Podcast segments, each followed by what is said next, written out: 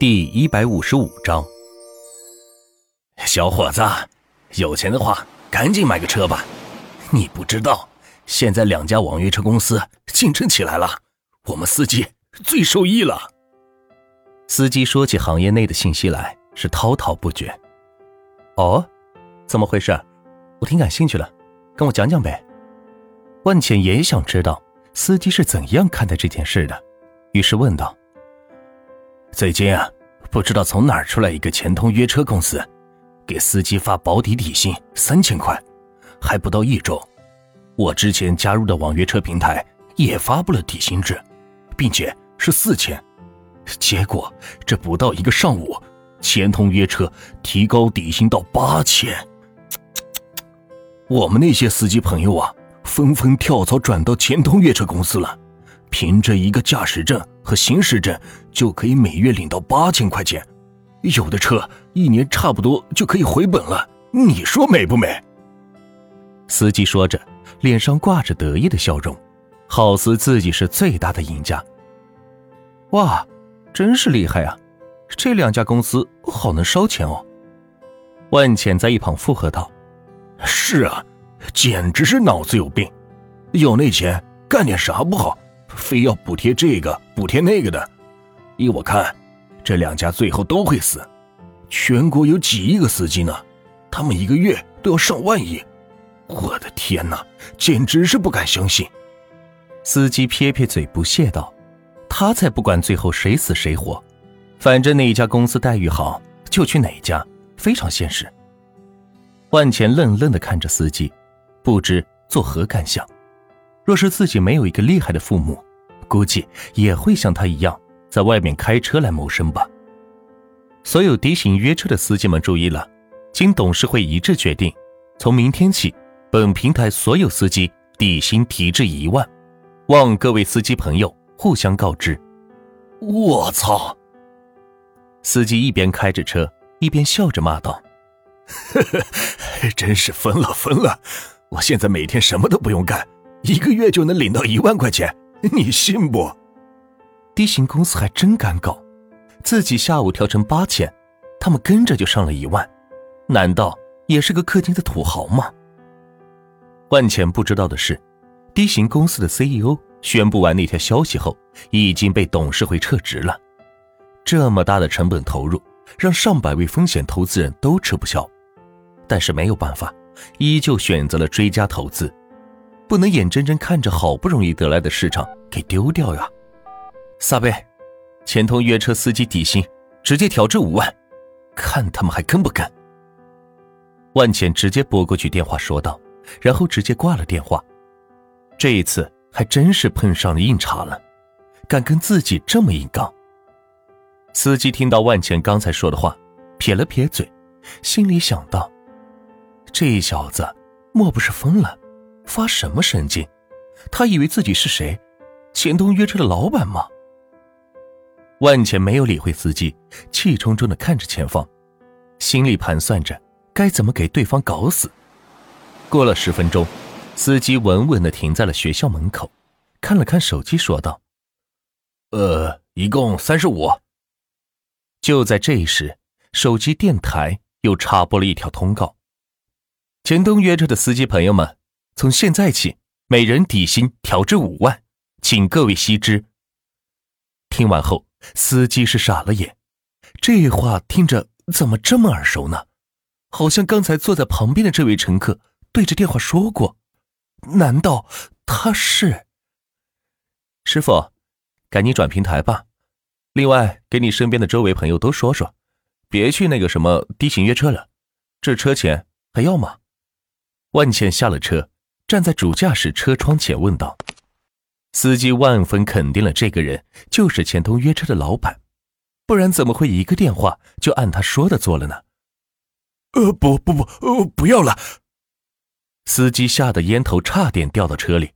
“好好干。”万茜说完，带着留守朝着学校走去。司机看着他俩的背影，忍不住喊道：“大大大哥！”你还缺司机不？我免费给您开车。却没有得到万钱的任何回复。开玩笑，全国司机都是他的专用司机，还需要一个专门的司机吗？走进校门，没想到芳芳和三个闺蜜早就等候在了门口。“Hello，美女们。”万茜习惯性的首先打招呼道。自从有了钱，自己的性格也变得开放许多，见了美女是不发怵了，并且很愿意主动聊天。但是发现芳芳压根没有理会万茜，而是看着留守笑道：“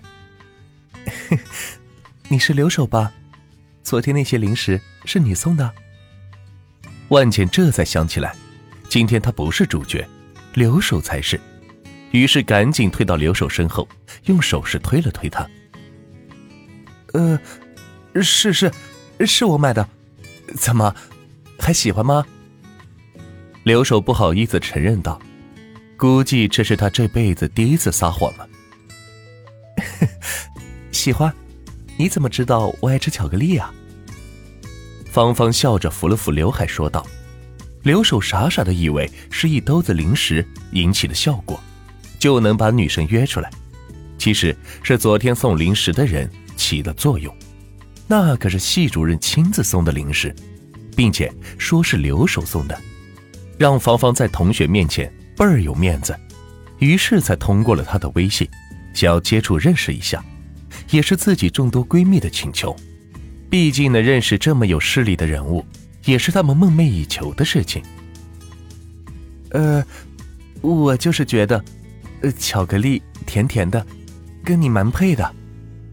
说完，留守的脸都红了。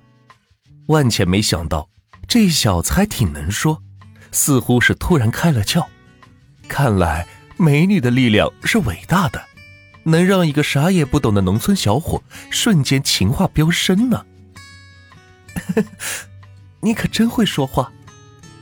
芳芳捂着嘴娇笑道：“看得出来，她今天也是精心打扮后才出来的，特意化了淡淡的妆。”还穿了抹胸连衣裙和一双粉色的高跟鞋，显得整个人是仙气十足。对了，他是谁呀？你朋友？芳芳此时注意到了留守旁边一直不说话的万茜，于是问道：“哦，他，他是，我是刘总的秘书。”万茜抢着说道，她害怕留守一不小心说漏了嘴，那就不好办了。哦，秘书呀。芳芳看了万钱一眼，心中是暗自庆幸，还好是个男秘书。好啦好啦，你们两个聊够了没有？我们肚子都饿了。刘总，你的车呢？快带我们去吃饭吧。芳芳的一个闺蜜拉了芳芳一下，说道：“我我没车。”留守还是不能在这个问题上欺骗他们，于是说道：“没车？怎么可能？”您这么大老板，怎么可能没车呢？是吧，芳芳？闺蜜碰了一下芳芳，说道：“啊，我们刘总家是开车行的，不缺车，只不过平常出来喜欢打车。不信的话，咱现在就去 4S 店，一人送你们一台车子，怎么样？”万茜赶紧说道：“这些小姑娘想跟自己斗，还嫩了点。”芳芳刚想拒绝，毕竟第一次见面。就要人家送车子，不太合适吧？但是旁边一位闺蜜却抢先说道：“好呀，既然刘总这么大方，我们也就不客气了。芳芳，咱们去吧，反正现在还早，看看刘总家的产业如何。”芳芳闻言只好点头。刘守下意识的扭头看着万茜，万茜给了一个眼神，说道：“各位美女，请。”说着，已经打好了两辆车子。万茜和刘守坐在前面一辆，芳芳和三位闺蜜四人坐在后面一辆，两辆车朝着钱通车行驶去。王三，待会儿我带我助理和几位女同学到咱们店里选几台车子，吩咐店里的人见了我不要打招呼，喊我助理叫刘总，其他的我来应付。万茜刚坐上车，就给王三发了微信说道：“OK，钱哥，一切都听你的。”王三会意道：“不到半个小时，两辆车停在了市中心最大的汽车交易市场。这里有豪华车，有普通车辆，可谓是个汽车超市。”并且自从万钱收服了所有汽车经销商以后，这里也成了魔都最大的汽车交易中心，每天从这里交易的汽车多达几千台。欢迎光临钱通车行。